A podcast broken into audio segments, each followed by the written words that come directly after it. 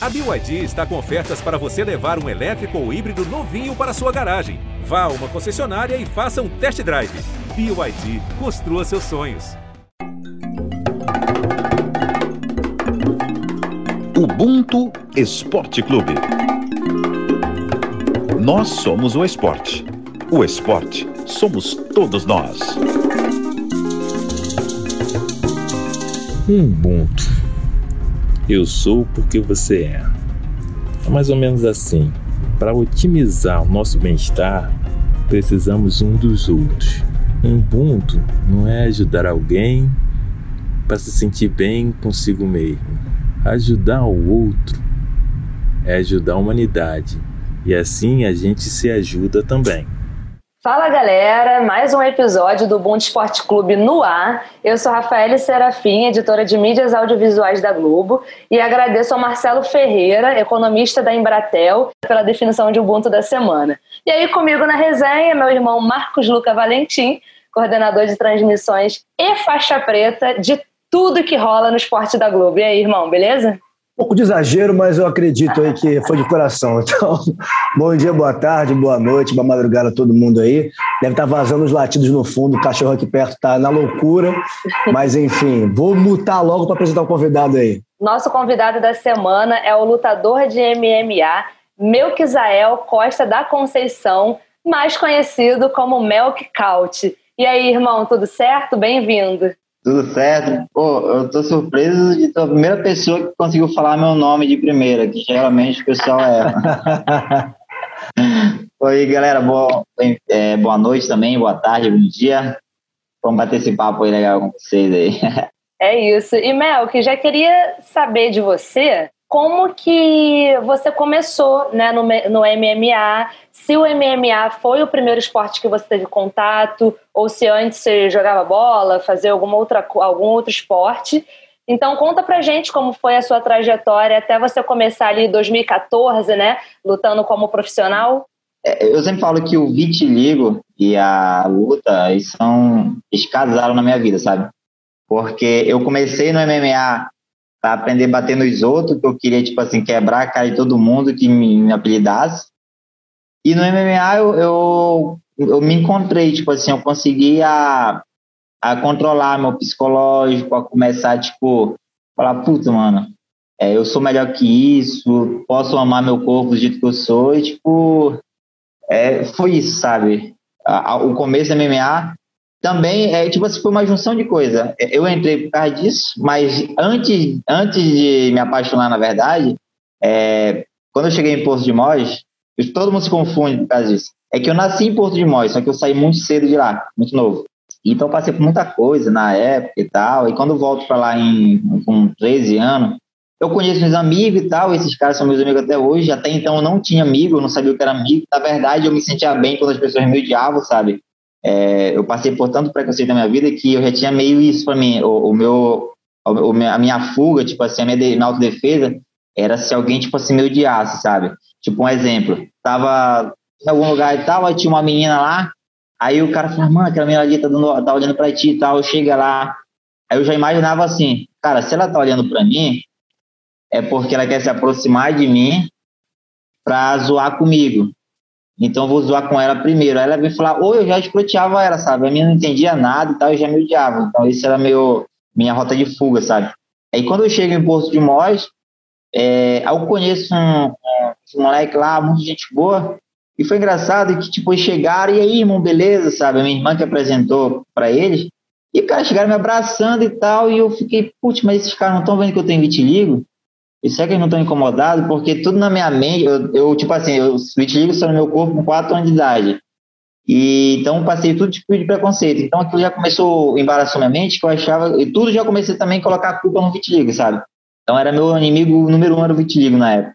Todos mundo chegaram e tal, e a gente virou uma amizade muito grande, e aí teve um dia que teve o aniversário do amigo meu, né, a gente tocou nele e tal, aí ele me convidou, bora na Academia do Guerra, que era uma academia lá, né? Aí, beleza, vamos lá. Nunca tinha entrado numa academia. Tanto é que eu odiava o UFC. É, eu gostava de WWE, sabe? Aqueles caras daquele mortal e tal. Eu falava, ah, o UFC é muito. É que eu não entendia do esporte, né? Aí quando eu chego, Eu falei, mano, mas. Não, bora brincar de luta e tal. Eu falei, cara, mas eu nunca fiz isso. Não, colocar o material. E eu achava que a luva pesava tipo uns 10 quilos, sabe? Aí, beleza, coloquei capacete, tudo. Aí fui ser na porrada com meu colega, ele deu um nocaute, me deu um soco, apaguei. Acordei, o que foi? Não, não, tô apagou e tal, tal. Mas aí, tipo assim, ó, eu levei aquele soco, tipo assim, falei, porra, mas é legal levar um soco assim, sabe? Pô, achei interessante, sabe? Aí um outro colega meu falou, meu, bora no jiu-jitsu. Falei, mano, o que que é isso? Não, é uma luta de finalização e tal. E ele tinha se machucado, esse colega militar, com o braço machucado. E, pô, mano, mas tá machucado. Não, pô, só preciso de uma mão pra te finalizar, não preciso de duas, não. Falei, ah, e mexeu com o ego. Aí ele foi e me finalizou. Puta, mano. Tem que aprender esse negócio aí, pô, tá doido? Tem que ter essa revanche. Aí eu entrei pra academia pra aprender a lutar pra bater nele, né? Falei, ah, tem que ter essa revanche. Aí eu treinei uma semana, aí. Não, não, treinou muito pouco, treinei mais um pouco. Treinei duas, treinei três, quando eu tava. Não, não, tinha treinou demais, agora não dá pra lutar com o jeito. foi isso, sabe? Vem cá, mas foi um nocaute ou foi um caute que ele te deu?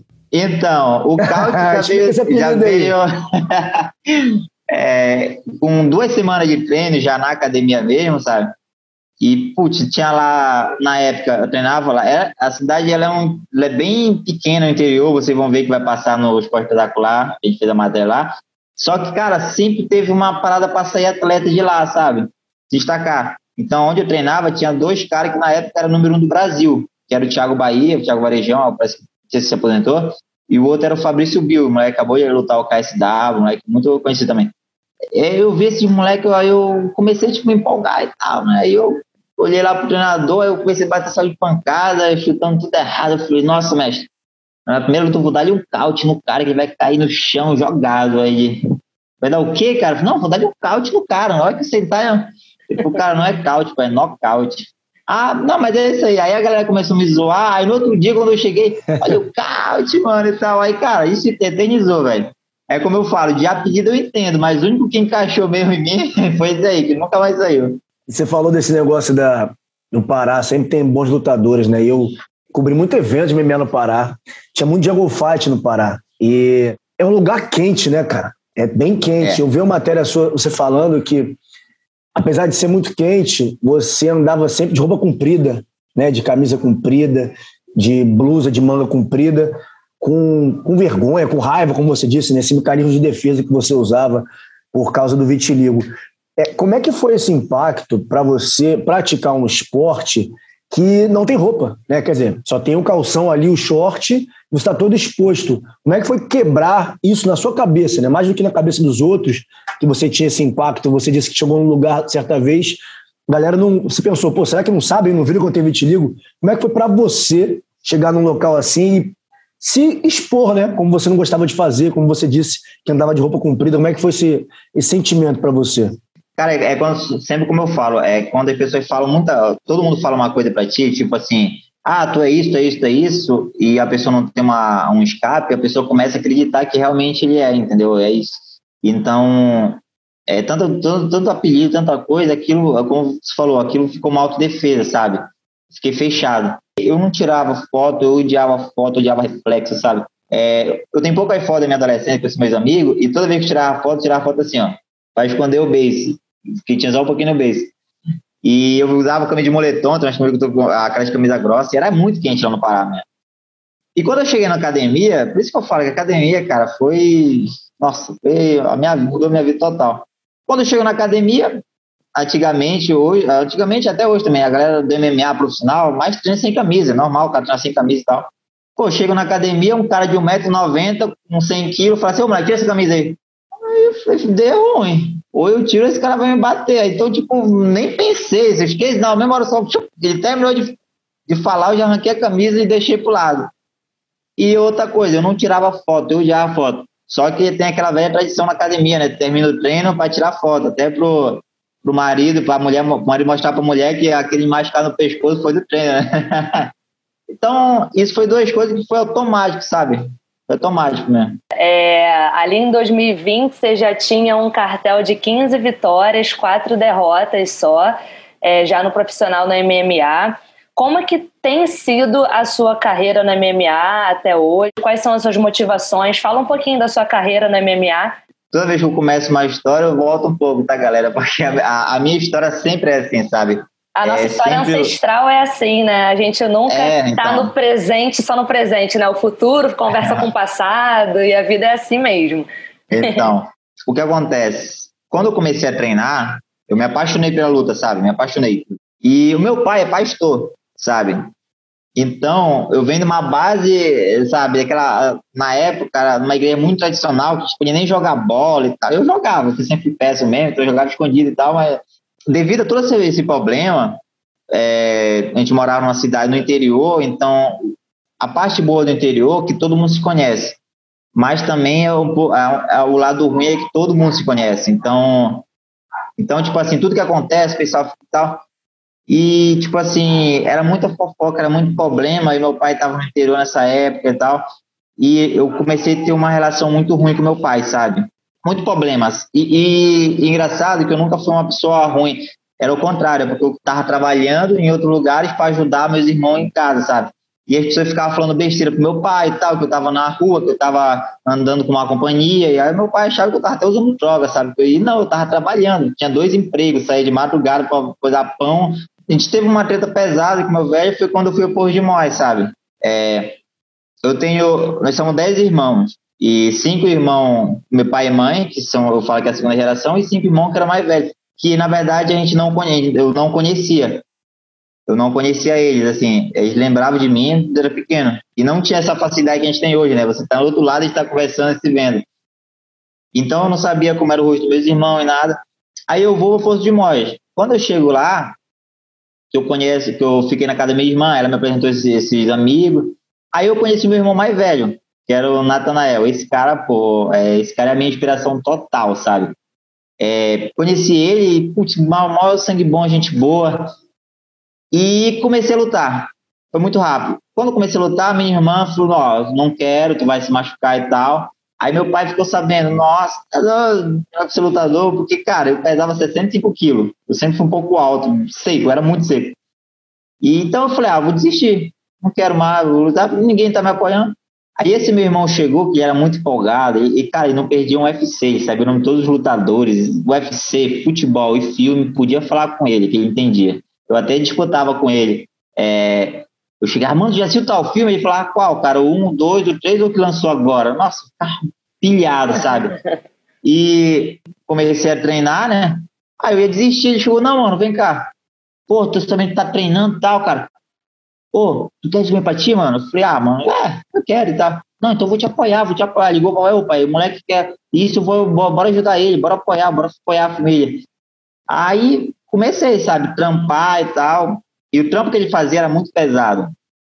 Ele era motorista, a gente ia para Areia Branca, chegava lá na Areia Branca, é, era 45 minutos de, de lá de Mós para Areia Branca. Aí chegava lá, a gente, era três homens, a gente tinha meia hora para encher uma caçamba de areia no par, na par, de 8 metros. E a gente ganhava 8 reais por carrada, então a gente dar seis, seis carradas por dia para fazer uma diária. E era muito pesado, a gente saía duas horas da madrugada, só que era muito divertido, porque ele era um cara muito, sabe, extraordinário, brincalhão, toda hora, sabe? Cara zoeira pra caramba. Aí comecei e tal, tal.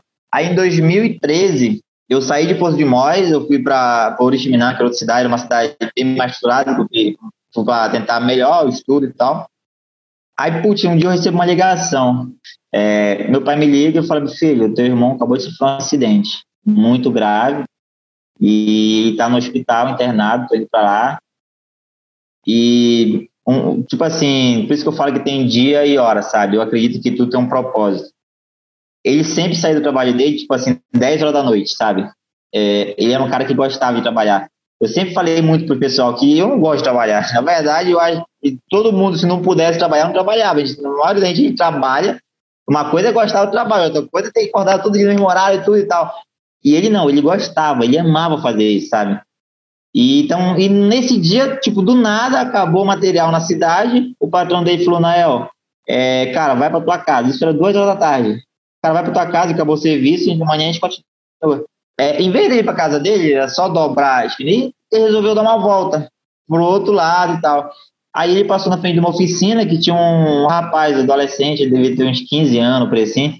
é, ajeitando o pneu, porque lá é normal a gente trabalhar cedo e tal. É, tipo assim, é o nosso ganha-pão. Não tem muita estrutura como tem aqui em São Paulo e tal. E o moleque tava tentando ajeitar um pneu de caminhão, que é aquele pneu grande, que eles têm um, um anel que encaixa, não sei como é o nome direito. E ele falou assim: Ei, menino, sai daí que vai se machucar, pô, isso é perigoso. Só o menino sair, ele foi encher, o pneu pegou pressão e estourou, e o anel voou em cima dele, sabe? Na mesma hora estourou tudo, estourou o rim, estourou o baço. Aí levaram ele para Altamira, que é a cidade vizinha, né, que tem uma coisa. Foi umas três horas de lanche. Aí chegou lá, é, ele ia precisar. Eu até falo que eu não acho que nunca falei isso em entrevista nenhuma. É, talvez eu não seria atleta hoje, porque eu ia doar meu rim para ele, sabe? É, ele tava precisando de um rim e tal, e eu ia, eu ia viajar já para. Eu tava programado para viajar, para voltar para lá, para doar meu rim para ele e tudo. Aí, puxa, eu recebo a ligação com 15 dias depois que ele tinha falecido, sabe? Não existiu o baque. Aí, quando ele faleceu, Passou duas semanas, eu ia fazer meu primeiro campeonato. Eu estava treinando já há quatro anos e eu ia estar no primeiro campeonato. E tava tudo empolgado, que eu ia começar a competir, sabe? Aí eu fui pro campeonato nesse dia. Cheguei lá no campeonato, sabe? O professor olhou para mim e falou assim: Putz, cara, vai para casa, filho. Pô, você acabou de perder um irmão e tal. Deixa pra. Eu também falei: Não, ao contrário. O único cara que me apoiou em vida foi ele, então vou honrar, honrar o nome dele. Agora vou bater em todo mundo que entra na minha frente. E fui para esse campeonato, eu tinha machucado meu ombro na época. E, cara, foi guerra, ganhei, aí eu ganhei esse campeonato. E daí eu comecei a disparar, sabe? Um campeonato atrás do outro. E não tinha dinheiro, corria atrás, o pessoal pedia patrocínio, os caras me davam, tipo assim, dois reais, três reais, de zoeira, eu pegava, conseguia passar as dívida e embora. Chegava lá no campeonato, ganhava, ganhava o campeonato, Aí os caras contavam história, conversava com os caras e tal, aí os caras faziam uma vaquinha, pagavam passagem de volta, sabe? Então, isso foi a minha rotina, sabe?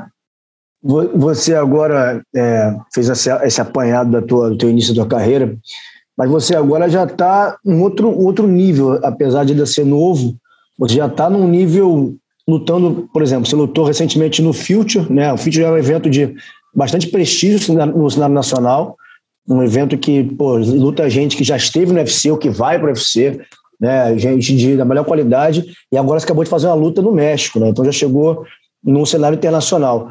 É, eu vou perguntar uma coisa que parece ser óbvia, mas é bom ouvir que às vezes eu sou surpreendido. Imagino que o teu grande desejo seja chegar ao UFC, né? que é o lugar, enfim, precisa falar muito sobre o UFC aqui. É, o teu desejo é esse? Se é, como é que você planeja chegar lá e tem uma meta? Quero chegar até tal ano, quero chegar com tal idade? É, então, vamos lá. Eu nunca fui fazer plano, sou bem louco, sabe? É, até isso eu tinha no campeonato. Eu sabia, oh, vai ter um campeonato tal cidade, nada. Se me desse uma vontade enorme de eu sabia que ia dar certo. Eu sempre tive um meio que um, vamos dizer se sentido, não sei se é isso, mas se me dá uma vontade imensa, eu falei, cara, eu vou fazer isso, vou, vou e foi. Eu sempre fiz isso, sabe? Depois eu descobri que é por causa do vitiligo também. Porque o vitiligo, ele é, é do mesmo jeito que quando você está depressivo e tal, ele acelera, vamos dizer, a depressão. Quando está muito empolgado, ele acelera a tua empolgação. Então, se tu tem autoestima, imagina, autoestima demais ainda, entendeu? Eu, eu não penso em chegar no UFC, eu sempre falo isso. Eu já penso, tipo assim, em dar porrada no top 3, top 2, sabe? Eu assisto os caras, fico vendo, falo, ah, isso aí não me segura, sabe? Eu fico estudando os caras eu fico me imaginando entrando no UFC, sabe? Toda vez que eu assisto o UFC, eu não perco o UFC. Eu vejo os caras entrando, já me imaginando eu chegando, tretando com o cara, que eu gosto de puxar treta, sabe? Eu gosto de, tipo assim, bora ver quem que é o doido mesmo, sabe? Você é peso e... leve, né? Agora eu baixei pra peso pena. Baixou pra pena, porque o leve tá embaçado no UFC? Até porque o Charles do Tá, mas eu vou dar uma porrada em todo mundo. Lá no pena, depois subo pro leve e meto a porrada em geral. É só dar oportunidade pro cara que ele disposição não falta. Com certeza. E, cara, eu, eu, tipo assim, eu tô sentindo que esse ano a galera já vai me ver batendo em negro no UFC. Tô sentindo bem forte isso. Tomara. Tomara. Ô Melk, então conta pra gente como é o seu estilo de luta, o que, que você gosta de fazer, é, quais as artes marciais né, que são a sua referência, né? Você já falou sobre jiu-jitsu, como é que você gosta de lutar? É, mas é, isso é muito engraçado, que toda vez que eu vou lutar, os caras falam que eu fiz taekwondo, e eu nunca treinei taekwondo, sabe?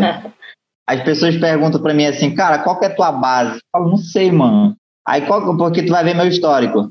Eu tenho 17 vitórias agora, é, 6 decisão, 6 finalização e 5 nocaute. Próximo tem que ganhar por nocaute para igualar de novo.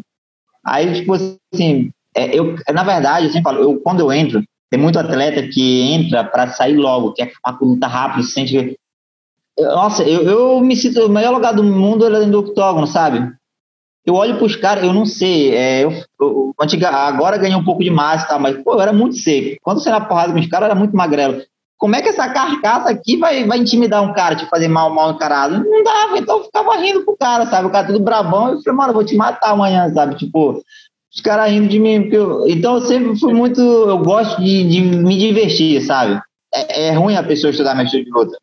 Porque eu chuto muito, eu gosto muito de chutar, de dar giratório e tal. E é engraçado que eu nunca treinei isso, sabe? Tipo, a base. É, quando eu tava lá em Porto de Mós, é, até o meu patrão, quando, quando eu comecei a vender picolé, eu sempre fui muito fanático por videogame, desde criancinha. E, pô, meu patrão ia ver quando ele passava, o carrinho de picolé tava lá na frente, eu tava jogando videogame lá dentro, lá, sabe?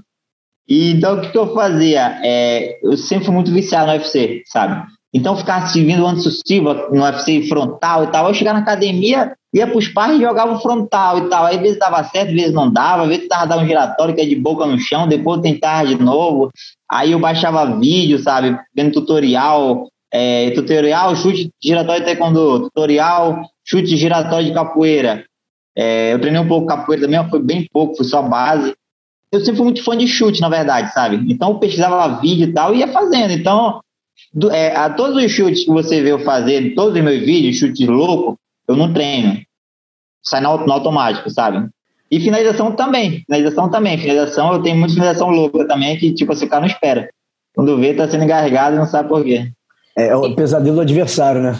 Que eu tava vendo aqui no teu, no teu Sherdog, para quem não conhece, Sherdog é o site que é referência para de dados do MMA. Então tá lá no teu Sherdog lá até lá.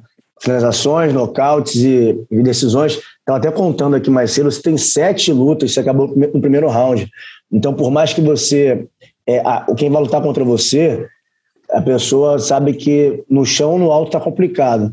Né? E de Sherdog, eu queria fazer uma outra pergunta, porque eu lembro dessa luta na época, é, em 2018, você lutou no Demolidor, né? E lutou com o Rafael Coxinha, se eu não me engano, se não falha a memória.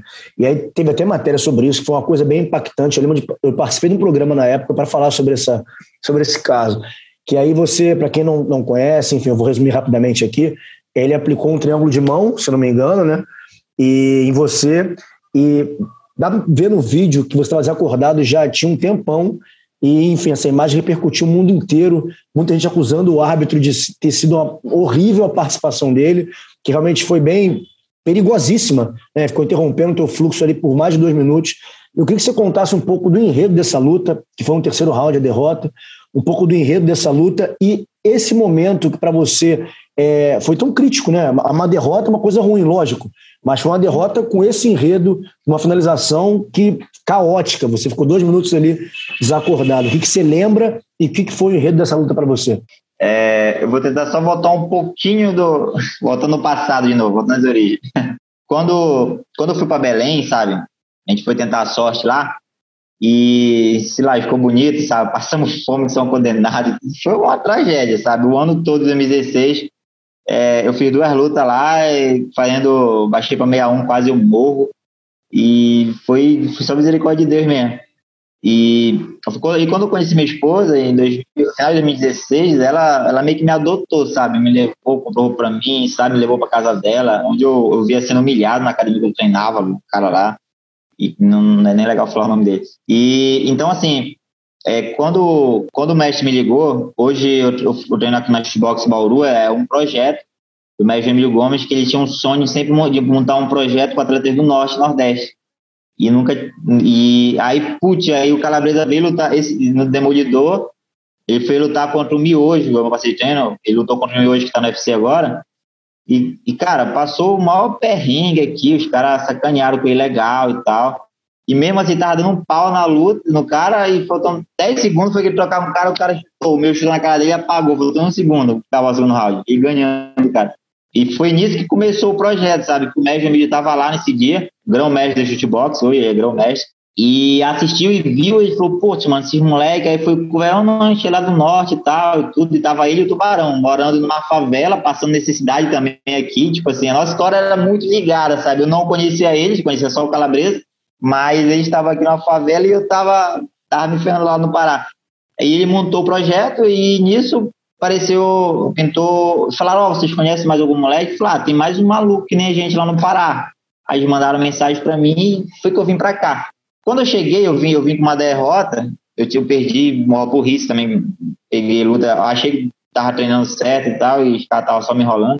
E falou, ah, tem que fazer uma luta e tal, cara. Só que eu sempre falo, meu ego tava um pouco alto, sabe? Eu achei, é, eu, eu, tipo assim, não tava preparado ainda, não era o momento para mim. Por isso que eu falo, tem tudo uma hora e momento. E eu ia lutar, na verdade, com outro moleque, um, um tal de Boacal, que a gente se tratou pra caramba já há uns tempos. Em cima da hora, saiu e entrou esse coxinha que é um moleque bom e tal. E na época, eu, tipo assim, eu vi o Sherdog dele, eu meio que desprezei. Você fala, ah, mano, vou bater esse moleque fácil e tal. E, tipo, paguei o preço. Mas o que aconteceu no dia da luta foi o seguinte: é, o meu mestre tomou um remédio para dormir, remédio controlado, sabe? E a gente pegou escondido dele sem ele ver. Porque eu sou muito acelerado, então, tipo, da quinta, da, da quinta para sexta, a gente não. Eu, eu, particularmente, não consigo dormir, sabe? No dia antes da pesagem. A galera que sabe, a gente fica desidratado e tal. Aí, aí falou, mano, eu tomo remédio do mestre que ele pegou e tal. Aí o colega meu falou assim, até o tubarão falou assim, Mel, que toma só um, porque esse remédio é muito forte e tal. Aí eu tomei, dormi um pouquinho, aí quando acordei de manhã, a pesagem era na sexta-noite. Aí olha a minha burrice, falei, ah, vou tomar logo mais um sem ninguém ver, que aí eu durmo o dia todinho e acordo à noite só. E não, não, fiz, Fiz essa cagada, entendeu? E não funcionou. Meu Só que foi funcionar Deus. no sábado. No sábado eu tava dopado, cara, dopado. Meu médico falava assim: e pô, come, velho. Cara, eu não comi quase nada, sabe? Eu só queria dormir. Eu, e, pô, desperto, vai lutar hoje. Se o meu mestre, ele é muito, cara, ele é muito, ele é muito, tipo assim, qualquer deslize, qualquer coisa, é, tudo no médico, é exame, sabe? Ele é muito focado nisso. Então, se ele pudesse, se eu menos sonhasse que eu fiz isso, ele não tinha deixado lutar, sabe? Mas eu não falei para ninguém e tal. E, cara, eu fiquei dopado o dia todo. Só pra ter uma ideia, chegou na luta, deu um relance em mim, que na hora que parece que eu me espertei assim, o cara tava passando na minha cara. E eu, caraca, mano, já vou lutar, velho. E os caras tentando me pilhar e tal, e eu não sou de ficar pilhado, sabe? Eu gosto de ficar alegre, pulando para um lado, porque eu tava muito, sabe, assim, sabe, friozão e tal. E, e, a minha vista estava muito embaçada, sabe? O dia todo minha vista ficou assim, sabe? Como, é como se eu estivesse falando comigo mesmo, como se tivesse, sei lá, era muito estranho. Aí eu fui lutar, aí, putz, ganhei o primeiro round, ganhei, ganhei o segundo, e eu falei, putz, aí só que eu vi que ele era um pouco, eu era melhor que ele no chão, sabe? Eu tive mais vantagem no chão. Aí eu falei, mano, vou jogar logo os caras pro chão e acabar logo com a luta. Foi a única vez que eu entrei querendo sair no Doctor, não entra. Aí eu entrei, tipo, muito mal, entrei de mau jeito e tal, e ele pá, encaixou o triângulo e eu apaguei muito rápido. Eu lembro que ele encaixou o triângulo, fui girar para um lado e para o outro e já, já acordei. Só eu lembro que foi agoniante. Quando eu acordei, todo mundo me chamando, meu mestre me chamando, todo mundo em cima de mim, e eu olhava para todo mundo, mas não conseguia mexer meu corpo e não conseguia respirar. Pô. Aí eu falei, caraca, vou morrer. Isso é uma coisa que eu lembro, cara. O, o, o nesse dia, tava, os caras estavam me matar mesmo. O cara colocou o oxigênio na minha cara, só que esqueceu de ligar o aparelho. Eu comecei a sufocar, tipo assim, eu comecei a ficar querendo me mexer e tal. E o meu mestre olhou para mim e viu meu olho começar a pedrar assim, de vermelho, sabe? Aí o mestre olhou para isso eu lembro benzinho, a única coisa que eu lembro, basicamente. Ele olhou para a máquina e falou: Cara, tá desligada a porra da máquina aí. aí na hora que ele ligou, eu... deu uma voltada. Cara, foi a pior ação do mundo, sabe? Foi quando eu achei que eu ia morrer mesmo, sabe? Primeira vez foi em 2016, quando baixei pro 61, e dessa vez foi. foi muito louco. Mas eu aprendi muito com isso, sabe? Com a derrota. É, essa é uma frase que a gente ouve muito no MMA, né? É, eu não perco, eu ganho, eu aprendo, né? Uma frase que o lutador fala muito. E tava lembrando aqui mais cedo, de cabeça, eu acho que ele foi o único da história, assim, do UFC lutador com vitiligo. Eu até vi ele lutando, ele veio lutar no Brasil, no Rio Grande do Norte, foi um UFC que teve em Natal. Scott Jorgen. Scott Jorgen, é, peso mosca, né? Ele foi lutar com o José Formiga e o Formiga ganhou dele. Foi até uma cabeçada involuntária, o Formiga finalizou ele, tal, tava nesse, nesse evento. Foi, inclusive, a revanche do Shogun com o Dan Henderson. Foi um evento grandão, foi maneiro pra caramba. É, e aí eu lembro que ele ele era o único e tinha muitas questões. Ele respondia sempre sobre vitiligo, assim, nas coletivas de imprensa, sempre tinha alguma pergunta sobre isso. E essa luta dele, que eu tava, foi em 2014. E ele já tinha feito um, um tratamento que ele tirou, experimentou a pele, né, toda. E eu, vendo o Sherdog, você falou que as fotos suas antigas, você é bem mais pretinho, né? Então o Sherdog tá lá, realmente, você bem mais pretinho. É, e aí eu queria te perguntar, é óbvio que você já explicou muito bem a tua relação, como é que foi crescer e, e, ter como um, um, efeito de um escudo, né? Como ter essa autodefesa sempre, antes de alguém atacar, né? sem saber se a pessoa ia te atacar, você já estava se defendendo, atacando para se defender. Né? E hoje você já contou que está super tranquilo, que se olha no espelho, se gosta do que você é, de como você é. Você acha, você já pensou, são duas perguntas que eu vou fazer, em fazer esse tratamento que o Scott Jorgensen fez, que é despigmentar tudo, né, tirar toda a pigmentação da pele e ficar. Ele falou né, na entrevista, ele ah, agora eu sou com uma folha de papel, posso me tatuar à vontade, ele chegou a falar isso. Você já pensou em fazer isso? E outra pergunta é: eu, uma curiosidade que eu não sabia, é, o assunto sobre a discussão do vitiligo nas pessoas negras que têm vitiligo ficou muito mais evidência agora com a Natália Deodato, do Big Brother 22. E eu descobri que você gravou com ela um curta-metragem né, com a Natália antes de ela entrar no BBB para falar sobre vitiligo. Então, a minha pergunta primeira é: você já pensou em fazer esse tratamento? E a segunda é: é um assunto pouquíssimo debatido no Brasil. Como é que você vê a importância de levar essa discussão adiante e o porquê tem que se falar isso com mais frequência? Então, vamos lá. Primeira pergunta, não. É, não pense em fazer. Porque, cara, é, eu me identifiquei tanto com o meu corpo, sabe? É, depois que eu comecei a mexer em social, depois da luta e tal, eu me identifiquei tanto que eu, eu curto demais. Eu, cara, eu curto demais minha pele, velho, sabe? Aprendeu a se amar, né? É, eu, não me, eu não me imagino só preto e não me imagino só branco, entendeu? Eu, eu curto assim, sabe? Porque eu gosto de ser destaque. Então eu sei que numa foto, se tiver 10 caras, eu, eu, os caras vão olhar, vão olhar para mim, entendeu? É inevitável. Vão, vão ver o moleque diferente lá, entendeu? Tanto é que quando eu vou, até meu médico me zoa pra caramba, porque, cara, eu sou muito zoeira. Eu chego no treino, uma meia rosa, do nada eu chego com uma meia colorida da Marvel. Pode sabe? aparecer. É, cara, se tu vê meu Instagram, tipo, hoje eu sou patrocinado pela MKS e os caras mandam material pra mim, pô, o meu mestre me zoou pra caramba, eles começaram a me chamar de Mulher Maravilha, porque eles mandaram um short me vermelho, negócio colado, e a minha luva é dourada e a minha caneleira também, mano. Imagina, mano, a zoeira, sabe? E, cara, eu curto demais isso, entendeu? E. É estilo, então, eu, fala pra cara, eles. me amo assim. É, então, a galera fala, pô, meu que tem um estilo, os meus alunos chegam comigo e falam, pô, professor, nossa, eu fico chateado porque tudo que você coloca, se você se combina, sei lá, fica estiloso e tal, cara. Sou, sou único, inevitável. então, o filme com a Natália foi o seguinte, é, foi, acho que foi em dezembro que a gente gravou. Ah, os produtores de Irmão Meirelles me ligaram, na verdade, o pessoal deles me ligaram, né? Falaram, meu, que a gente está procurando pessoas com vitiligo e tal, para fazer um filme curta-metragem. Eu achei legal o teu perfil e tal. Eu queria saber se você, se você curte e tal. Legal. Se você é de boa com o seu corpo e tal. Eu falei, nossa, vamos lá e tal. Ela falou, vou mandar para ver se vocês aprovam. Aí com uma semana me ligou, nossa, uma Meirelles amaram teu perfil e tal. Pô, é, queria que você gravasse aqui em São Paulo, que eu moro aqui em Bauru, no interior de São Paulo.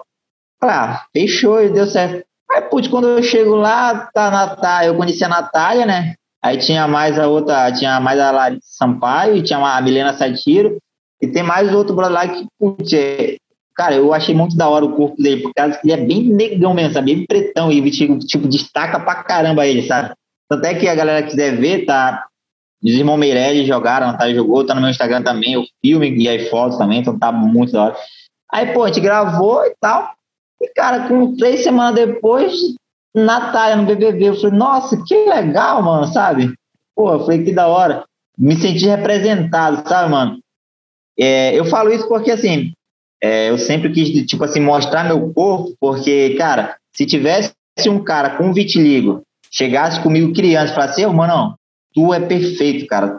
Tu é o cara saudável. As pessoas que têm vitiligo são as pessoas mais difíceis de adoecer no mundo. Por causa que o vitiligo, ele tem, dá uma autoproteção no teu corpo, entendeu? Então, como é na pele, a gente tem uma autoproteção. E eu descobri isso no dia que eu fui fazer um, doar sangue. A mulher não deixou e me explicou. Eu falei, nossa, que da hora e tal. Então, cara, eu me senti representado. Então é isso que eu faço hoje, sabe?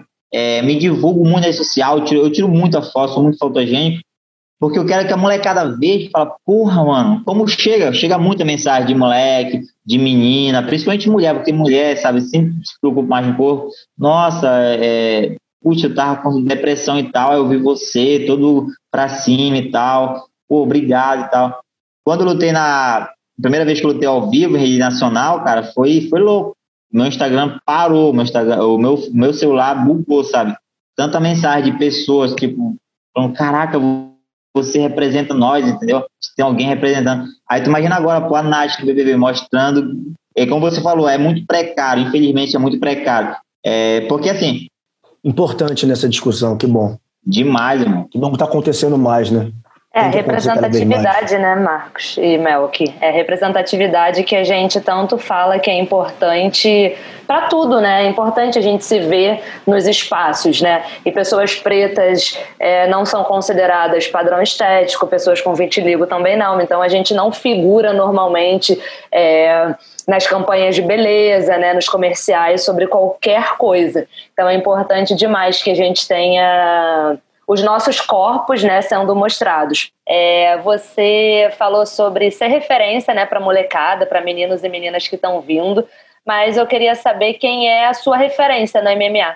Ou na vida, tá? Pode não ser ah. no, no, na profissão, pode ser na vida. Então, a, vamos dizer, na, na vida, é, como ídolo vivo, vivo não, já morreu, os dois já morreram, que é o meu irmão, meu irmãozão, que ele tatuado no peito, e, cara, eu sempre fui muito fã do Michael Jackson, sabe? Pela. Eu não sei quase nada da música dele, mas assim, por ele ser um cara que tinha vitiligo, sabe? E mostrou pro mundo, entendeu? Que era o vitiligo e tal. Então, na, no MMA, eu não tenho, eu não sou fã, tipo assim, de uma pessoa, eu sou fã de estilo, sabe? Putz, eu curtia pra caramba o estilo do Silva, aquela agressividade do Zé Aldo, aquela, tipo assim, aquela loucura do Conor McGregor, sabe? Tipo assim, sabendo se vender e tal. E, pô, Charles do Bronx também, pô, conheci o cara pessoalmente lá no México, sangue bom pra caramba, entendeu? Aí. Mas hoje pode dizer que o meu maior ídolo é meu, meu treinador, sabe? O Médio Emílio. Ele é um cara que, putz, tem dia que eu tô putaço com, ele, sabe? Estressado, porque o velho, meu Deus do céu, ele é daquele velho antigo. Mas assim, ele se preocupa, ele tem nós como filhos, sabe?